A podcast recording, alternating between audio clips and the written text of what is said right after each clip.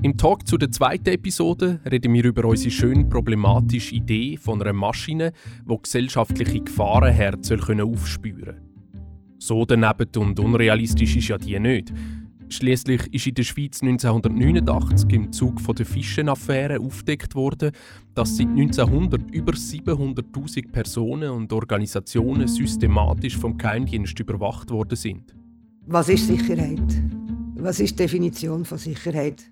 Die Grundrechtsaktivistin und ehemalige Berner Stadträtin Katrin Weber war maßgeblich beteiligt an der öffentlichen Aufarbeitung von etwas, das eigentlich hätte geheim bleiben sollen. Ich bin seit dem 1. April dieses Jahr ordentlich pensioniert worden und habe vorher 23 Jahre lang als Gewerkschaftssekretärin für die Gewerkschaft VPOD gearbeitet und habe aber sehr viele äh, politische Arbeiten gemacht, die Referendumskomitee Asylrechtsverschärfungen, Ausländerrechtsverschärfungen und bin eben auch noch 14 Jahre lang die gebeutelte Sekretärin von dem damaligen Komitee Schluss mit dem Schnüffelstaat, wo man nach der Fischenaffäre hat gegründet.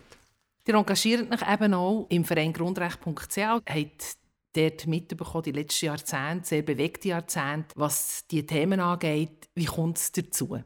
Ich bin glaube wirklich so ein bisschen in die politische äh, Szene reingerutscht als ganz jung und habe glaube so äh, ein Prinzip entwickelt, dass mir eben die Grundrechte, das ist ja ein weiter Begriff, wenn man so will, äh, wirklich ganz, ganz wichtig sind. Ich komme eigentlich aus einer Familie, die in der FDP wählt oder gewählt hat, so muss ich sagen. Trotzdem hat mich das ein Stück weit geprägt, weil es ist ein sehr liberaler Haushalt, FDP-Haushalt war. Und Grundrechte sind mir wirklich ein Herzensanliegen. Das hört ja nie auf, der Kampf um die Grundrechte. Warum ist das derart wichtig, auch, wenn man in Zukunft schaut oder gerade schaut, was jetzt im Moment passiert? Also für uns ist es natürlich einfach wichtig, dass wir probieren, das Schlimmste zu verhindern. Also die staatlichen Mächte, und das sind ja bürgerliche Mächte hier in diesem Land, haben ja immer auf allen Ebenen den Willen, uns äh, zu überwachen, uns unter Kontrolle zu behalten, zu wissen, was wir machen, was wir denken. Sie sammeln ja Daten auf allen möglichen Ebenen und wir probieren, dem ein bisschen entgegenzuhaben und vor allem aber auch das Bewusstsein bei den Leuten zu schärfen, dass sie daran denken, hey, ich habe ein Grundrecht auf Überwachungs Meinungsfreiheit. Hey, ich habe das Recht zu bestimmen, welche Daten von mir an wen weitergegeben werden. das ist, ist ein bisschen Sisyphus, ich gebe es zu, aber äh, wenn ich es vergleiche, heute mit noch vor 20 Jahren, muss ich sagen, haben die Leute doch viel gelernt, vor allem die jüngeren Leute, sind datenschutzbewusster geworden. Da reden wir jetzt aber auch noch gerade von historischer Erinnerungskultur. Also, es hat die Schnüffelaffäre gegeben, die grosse Wellen geworfen hat in den 1990er Jahren. Man könnte manchmal meinen, gerade wenn man jetzt im Zusammenhang schaut mit der Verschärfung des Nachrichtendienstgesetzes 2015 war das, dass dort so keine breiten, grossen Diskussionen mehr stattgefunden Die SP hat da ein zahnlos agiert, politisch, hat das mehr oder weniger durchgewunken, das Gesetz. Das ist doch einigermaßen erstaunlich. Ja, es ist erstaunlich. Wir haben eigentlich damit gerechnet, dass es so rauskommt, wie es rauskommt. Und sagen, trotzdem haben wir ein erstaunlich gutes Resultat gemacht im Vergleich jetzt noch mit der Abstimmung zu der damaligen Initiative, wo wir ja die Schnüffelpolizei eigentlich hätten abschaffen Das werden wir übrigens immer noch. Klar, also, oder, man sagt immer, ähm, Macht korrumpiert. In dem Moment, wo man halt auch als politische Partei in diesem ganzen Apparat ist, ist es immer so ein, ein Abwägen, sind wir dafür oder dagegen. Und dann darf man aber schon nicht unterschätzen, 9-11 war ein Wahnsinns-Einbruch in dieser ganzen Diskussion. Also die ganze ich sage es jetzt wirklich ein bisschen überspitzt, Terrorismus, Hysterie, und ich will keinen von diesen Anschlägen oder was auch immer abspielen, aber trotzdem, es ist eine Hysterie entstanden und dem entgegen zu haben und sagen, hey, hört auf, noch mehr Überwachung bringt nichts und noch mehr Geheimdienst bringt es nicht, das ist wahnsinnig schwierig. Wir haben es jetzt gerade wieder erlebt mit dem neuesten Gesetz der polizeilichen Massnahmen gegen Terrorismus, wo man sogar Kinder und Jugendliche will, äh, unter Hausarrest stellen oder ihnen verbieten, Kontakt zu haben mit einer angeblichen Gefährderperson. Das geht einfach wahnsinnig weit und also wir, wir bleiben dran. Also wir sind dran, das Referendum läuft und ähm, wir werden es sicher nicht gewinnen, aber wir werden wieder eine öffentliche Debatte auslösen. Es ist einfach im Moment politisch scheint es wenig opportun und äh steht natürlich nicht so auf der Agenda, oder? Oder man macht sich nicht unbedingt beliebt, oder? Nein, mit Grundrechten und Menschenrechten macht man sich nicht beliebt und man macht halt auch, glaube ich, relativ wenig Stimmen, wenn es dann wieder zu den Wahlen kommt. Aber äh, uns als kleine NGO und auch Organisationen wie Amnesty oder andere Non-Profit-Organisationen, denen ist das eigentlich egal. Also Grundrechte und Menschenrechte müssen wir, egal wie die Situation ist, die müssen wir einfach durch den Boden verteidigen. Ihr und euer Verein werden ja immer wieder kritisiert, angegriffen, auch in Frage gestellt und seid offiziert worden, also ihr persönlich, aber auch äh, der Verein. Was wird euch eigentlich vorgeworfen? Es wird uns nichts vorgeworfen. Ich sage ja, oder? Also die, die an der Macht sind, die haben ja die Definitionsmacht, wann und was. Man soll laufend ein bisschen beobachten und, und mal ein bisschen schauen, was machen die. Und also jetzt die neuesten Fischen von den letzten sechs, sieben Jahren, die wir jetzt hier haben vom neuen Nachrichtendienst, das ist einfach ein wirklich ganz schlechter Witz. Sie beobachten einfach alles, was wir schreiben. Sämtliche Vernehmlassungsstellungnahmen werden registriert in irgendeiner von diesen Datenbanken. Und vorgeworfen wird uns nichts. Ausser, man könnte sagen, indirekt könnte man daraus lesen, sie werfen uns vor, dass es uns überhaupt gibt.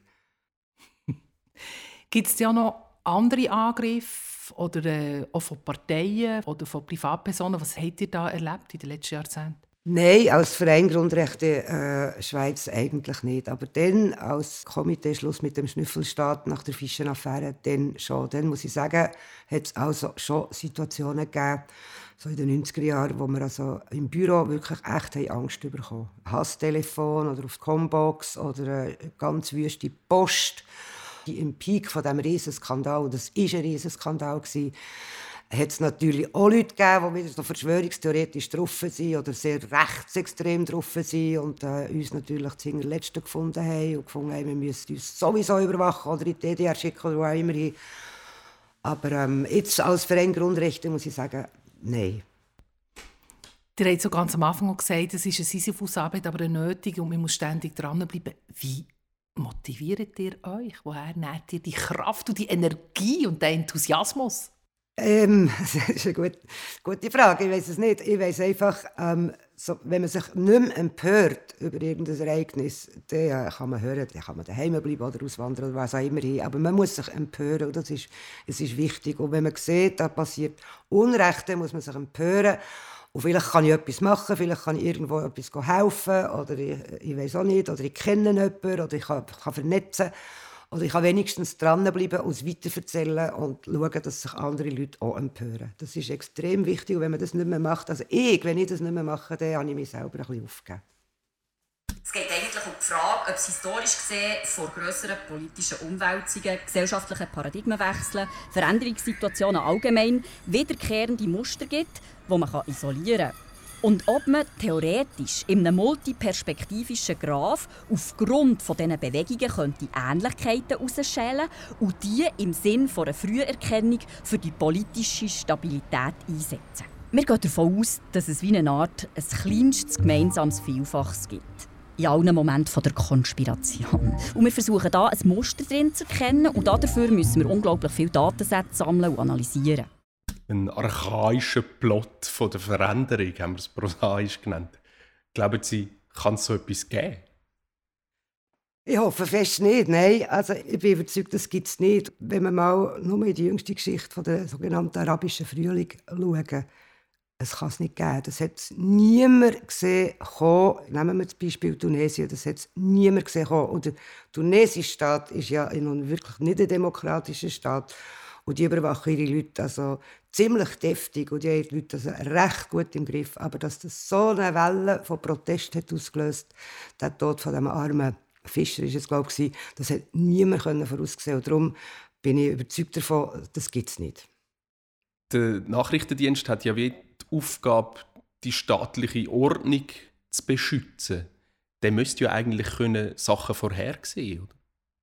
Ja, das behaupten sie, das sei ihre Hauptaufgabe. Aber wir wissen ja haargenau, dass das ein, praktisch ein Ding der Unmöglichkeit ist. Und wenn es dem nicht mehr gelingt, ist es auch ein anderer Zufalltreffer. Also, Nehmen wir doch die jüngsten schweren, schlimmen Attacken in Frankreich, in Deutschland, jetzt auch wieder in Wien. Wir hören immer, dass die Täterinnen und Täter, übrigens heute auch die Frau im Tessin, offenbar der Bundespolizei bekannt waren oder der Kantonspolizei, die die auf dem Radar hatten. Aber wir können nicht verhindern, dass die Leute durchcrashen und, und ausrasten. Wenn wir das verhindern wollen, dann müsste man denen entweder Tag und Nacht hinten nachlaufen. Das, das geht ja wohl gar nicht. Sie wirklich rund um die Uhr bewachen. Oder wir müssten, auch das ist ein Vorstoß hängig im Parlament von der SVP, wir müssten einfach vorbeugend einsperren. Wie lange sucht man den? Ja. Aber das geht nicht. Es gibt die absolute Sicherheit, die gibt es nicht. Und wenn der Nachrichtendienst behauptet, wir müssen sammeln, sammeln, sammeln, um dann etwas zu verhindern, dann ist das wohl sicher seine gesetzliche Aufgabe. Aber wenn sie ganz ehrlich wären, müssten sie uns sagen, schaut, wir können das zwar machen, wir können euch ablösen und überwachen, eure Post lesen, aber letztendlich können wir nicht verhindern, dass ihr euch vor einen Zug schmeißen oder dass ihr, ich weiß doch auch nicht, was machen. Das können wir nicht verhindern. Und von was gehen Sie denn aus beim Überwachen? Auf welche Triggerbegriff wartet dann der Nachrichtendienst? Ja, die gibt er sich eben selber. Das ist ja so eine Spezialität von allen Geheimdiensten, dass sie quasi sich selber können, ähm, den Auftrag geben wenn sie wollen, überwachen oder welche Organisation sie jetzt da ein bisschen näher anschauen wollen oder in welche Moschee dass sie Spitze schicken. Sie müssen zwar dem Bundesrat Rechenschaft darüber ablegen, wenn sie da auf dem Radar haben, aber der Bundesrat wird sich hüten, irgendeinem Fall zu sagen, oh nein, Finger weg davon. Also der Geheimdienst gibt sich selber die Aufträge, bestimmt selber, welche Personen und Institutionen, Organisationen, Gruppierungen auf die sogenannte Positivliste kommen und er wird dem nachgegangen und dann werden da Daten gesammelt über die. Sie bestimmen das selber. Nach welchem Begriff das die Ohren richtet, da sind sie keine Rechenschaft schuldig? Nein, eigentlich nicht. Nur dem Bundesrat gegenüber, wie gesagt, aber es ist alles streng geheim. Es gibt die äh, Parlamentarische Kontrollkommission, aber auch die hat ihre Grenzen, Kapazitätsgrenzen selbstverständlich. Und also sorry, oder, wenn ihr zu mir heimkommt oder ihr wollt meinen Computer anschauen, dann tue ich ja vielleicht vorher schnell ein paar Sachen verschwinden. Ich hole sie dann wieder und dann geht er wieder und ich habe dann mein Zeug wieder drauf. So. Nein, also das Wesen des Geheimdienstes ist ja gerade, dass es eben geheim ist und dass sie uns nicht Rechenschaft schuldig sind, uns, der Öffentlichkeit, was sie genau machen. Es kommt per Zufall aus oder so, wie wir jetzt eben letztes Jahr haben, ähm, dazu aufgerufen, Leute, jetzt holt euch mal die Unterlagen, die Einsicht. Das kann man ja per Gesetz und wir sind ja alle zusammen ziemlich baff, was da für ein Stuss zusammengesammelt wird. Notabene finanziert mit unseren Steuergeldern. Und notabene auch Organisationen wie Amnesty ist immer noch unter Beobachtung vom Geheimdienst. Und da muss ich also sagen, das geht einfach nicht. Es gibt ja aber auch noch die Geschäftsprüfungskommission. Wann kommt denn die zum Einsatz? Also die ist letztes Jahr zum Einsatz gekommen, weil wir sie angerufen haben. Und eigentlich ist schon ihre Aufgabe, äh, regelmäßig dem Nachrichtendienst so gut es eben möglich ist, auf die Finger zu schauen. Sie machen das auch, aber wie gesagt, sie haben, haben auch nicht die Kompetenzen, die sie müssten haben. Und sie haben auch das Fachpersonal nicht. Sie sind ja selber immer am Limit. Sie haben jetzt gerade sehr viel Arbeit gehabt mit der ganzen Krypto-Geschichte also, das sind immer noch mehr oder weniger Milizparlamentarier. Und wenn man ihnen sagt, man vermutet, dass irgendwie etwas nicht, nicht äh, korrekt ist bei diesem Geheimdienst, dann gehen sie dem nachher. Aber wie gesagt, der Geheimdienst ist ein Geheimdienst, der will ja gar nicht kontrolliert werden. Also gibt er alles, für dass er da irgendwie sich an dieser Kontrolle kann vorbeischmuggeln kann.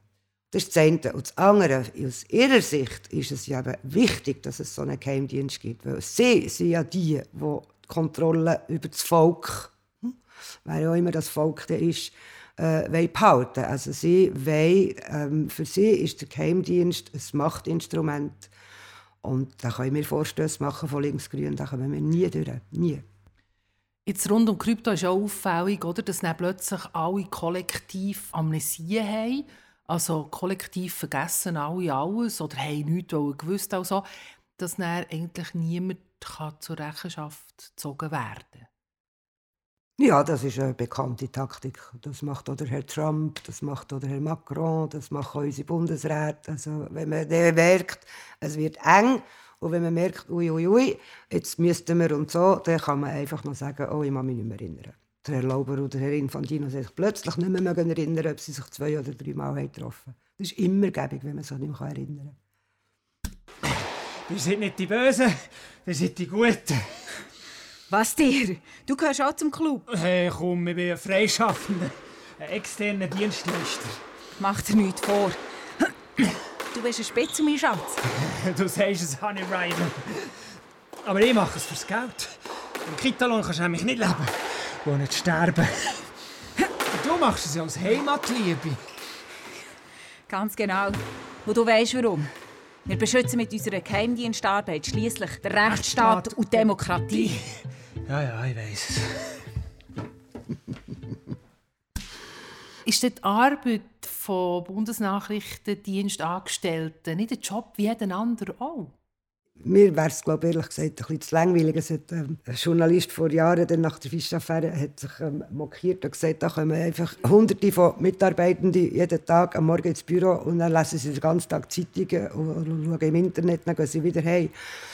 Natürlich ist ein Job wie der anderen auch, aber auf der anderen Seite finde ich, ähm, hat er eine zusätzliche Qualität, wo mir persönlich Angst mich, ich will das nicht müssen machen. Ich sage es jetzt ein bisschen überspitzt, wahllos Daten zusammensammeln über Personen, die ich überhaupt nicht kenne, wo man mir aber von oben ab sagt, die muss auf dem Radar haben, weil die können gefährlich sein oder denen trauen wir das und das zu. Dann macht die mal kundig und geht dann mal nachher, sammeln, sammeln, sammeln das macht mir Angst. Wenn, es ist ein, ein, Unterschied, wenn ich das als Polizistin mache in einem laufenden Strafverfahren. Da habe ich einen klaren Auftrag. Da ist eine Straftat passiert oder wird vielleicht passieren und wir wissen, sie ist geplant. Das ist alles im Strafrecht so geregelt. Und dann habe ich als Polizistin den Auftrag, okay, jetzt musst du dem nachgehen, weil die Straftat ist begangen worden und wir müssen das jetzt noch beweisen.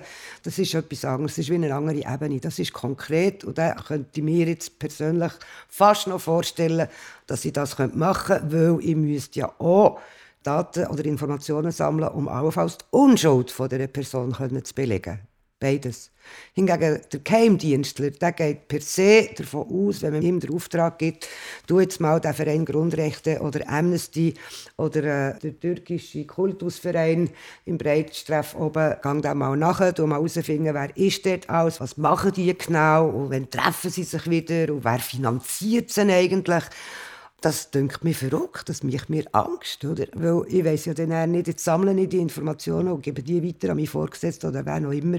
Und dann weiß ich ja dann nicht, was dann mit dem passiert und was das schlussendlich für Auswirkungen hat für die Betroffenen, wo ich da mal Informationen gesammelt habe. Das muss doch einfach frustrierend sein, so zu arbeiten. Oder die dürfen ja, je nachdem, was für eine Funktion das sie haben, dürfen sie ja ihren Kolleginnen beim Feierabendbier auch nicht erzählen, was sie machen. Das ist doch schrecklich. Ich will doch raus und dann gehe ich Freunde treffen und dann wollte ich doch denen können sagen, was ich heute gemacht habe. Ihr findet, der Geheimdienst der gehört abgeschafft, ihr habt auch eingesetzt. Es hat auch eine Initiative gegeben, die ihr lanciert habt. Kann der Staat überhaupt selber für seine Sicherheit sorgen? Wie soll das gehen? Was ist Sicherheit? Was ist die Definition von Sicherheit? Für uns ist der Sicherheitsbegriff nicht im geheimdienstlichen Tun suchen, sondern für uns ist die soziale Sicherheit absolut wichtigste Garant, für dass der Staat nicht auseinanderbricht, für dass es nicht zu Tumult kommt, dass es nicht zu riesen Protesten kommt oder was auch immer. Die soziale Sicherheit, Sicherheit im ganzen Gesundheitswesen, wir haben ein hervorragendes Gesundheitswesen, an dem müssen wir arbeiten, da muss man auch investieren, das braucht auch Geld. Bildungssicherheit muss gewährleistet sein, das ist sie bei uns, aber ähm, hm, sie kommt immer wieder ein bisschen unter Druck. Also auch dort muss man viel mehr investieren, man muss auch viel mehr investieren, Zeit und Geld selbstverständlich in der ganzen Frage vom Zusammenleben, äh, gesellschaftliche Sicherheit, dass es nicht zu den Ghettobildungen kommt, wie wir sie kennen in Paris, wo man wissen, was passiert. Also die sogenannte Integrationsförderung, da könnte man viel mehr machen, weder was man bis jetzt so halbherzig macht. So müsste der Staat Sicherheit auch definieren und nicht mit noch mehr Polizei und nicht mit noch mehr Geheimdienst. Und zack, hat er einen spontanen Symmetriebruch. Ich habe dir immer gesagt, die ist nicht sauber. Symmetriebruch, Faltungspunkt. Das klingt jetzt kein gefährlich. Eben. Die ist zuletzt noch eine Kommunistin, eine Komplottführerin, eine Krawalltante. Jetzt übertreibst du aber. Hast du nicht zugelassen? Psst. Und wenn die Stimmgabelbifurkation eintritt, dann kann man nichts mehr machen. Da kann man nicht intervenieren. Was machen? Wir müssen ja nichts machen. Wir müssen das nur beobachten. Und wir als Beobachter beeinflussen das System nicht. Bei ein bisschen ein hanebüchendes Szenario. Das Ablosen ist in unserem Podcast ja wirklich wahnsinnig satirisch überzeichnet. Also wir gehen irgendwie aus von einem mutmaßlich antiquierten Bild vom Geheimdienst. Das kommt irgendwie so aus Stasi-Filmen und ist auch dort ein bisschen stehen geblieben. Gibt es kein zeitgenössischeres Bild vom Handeln von Nachrichtendiensten?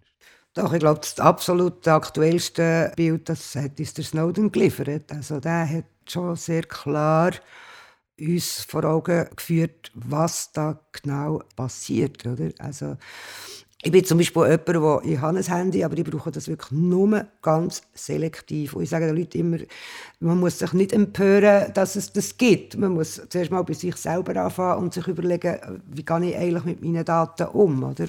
Und das Abhören ist also heutzutage, wenn es dann muss sein, sei es jetzt die Polizei, die im Drogenmilieu geht, Telefon anzapfen oder eben auch der Geheimdienst, der Computer ähm, abzapft, das ist heute äh, Peanuts. Das macht man heute technisch mit, mit der linken Hand. Und da haben wir es ein bisschen in der Hand. Aber eben, was genau mache ich eigentlich mit meinem Telefon? Warum stelle ich es nicht einfach mal total ab, wenn ich es gar nicht brauche? Es ist ja immer online. Man kann ja immer sehen, wo ich bin. Technisch ist heute alles möglich. Alles. Und dem kommen wir nicht zu Boden. Wir können uns höchstens überlegen, wollen wir das einfach zulassen? Ist mir das völlig wurscht? Oder merke ich plötzlich, nein, es ist mir eigentlich nicht egal und ich will auch nicht, dass alle Welt mein Facebook-Konto lesen kann. Ich will es selektiv äh, Freunde oder wem auch immer zugänglich machen. Das kann man auch alles. Aber das Komische ist, der Geheimdienst, die Polizei, die Strafverfolgungsbehörden, die nutzen die Technologie ausufernst. Und wir, die uns ein bisschen schützen können und auch mit technologischen Mitteln ein bisschen schützen können, machen es noch viel zu wenig. Ich habe das jetzt als Gewerkschaftssekretärin immer wieder erlebt dass Leute einen Job nicht haben bekommen und schlussendlich ist herausgekommen, warum. Weil eine Personalchefin oder Personalchef heutzutage, da könnt ihr die schönsten Bewerbungen schicken, der geht als allererstes ins Internet schauen, was ich über die Person. Das ist so, oder? Und wenn ich natürlich dummerweise in irgendeinem Social-Media-Kanal, was weiß ich, was über mich da entblößt habe, dann sagt sich der, vergessen wir, oder? Ja. Und das sind sich die Leute im Moment wirklich noch zu wenig bewusst. Aber der Snowden, und es gibt ja hervorragende Doc-Filme, das müsste man in allen Schulen zeigen. Das wäre hervorragend, ja. Es braucht eigentlich gar keine Wanze in den Ölbildern mehr. Man macht es alles von Nein. selber, oder? Ja, das ist genau so, ja. Dort ist aber auch interessant, jetzt gerade bei diesen Massenbewegungen ist jetzt gleich für was eben auch die Leute auf die Straße gehen.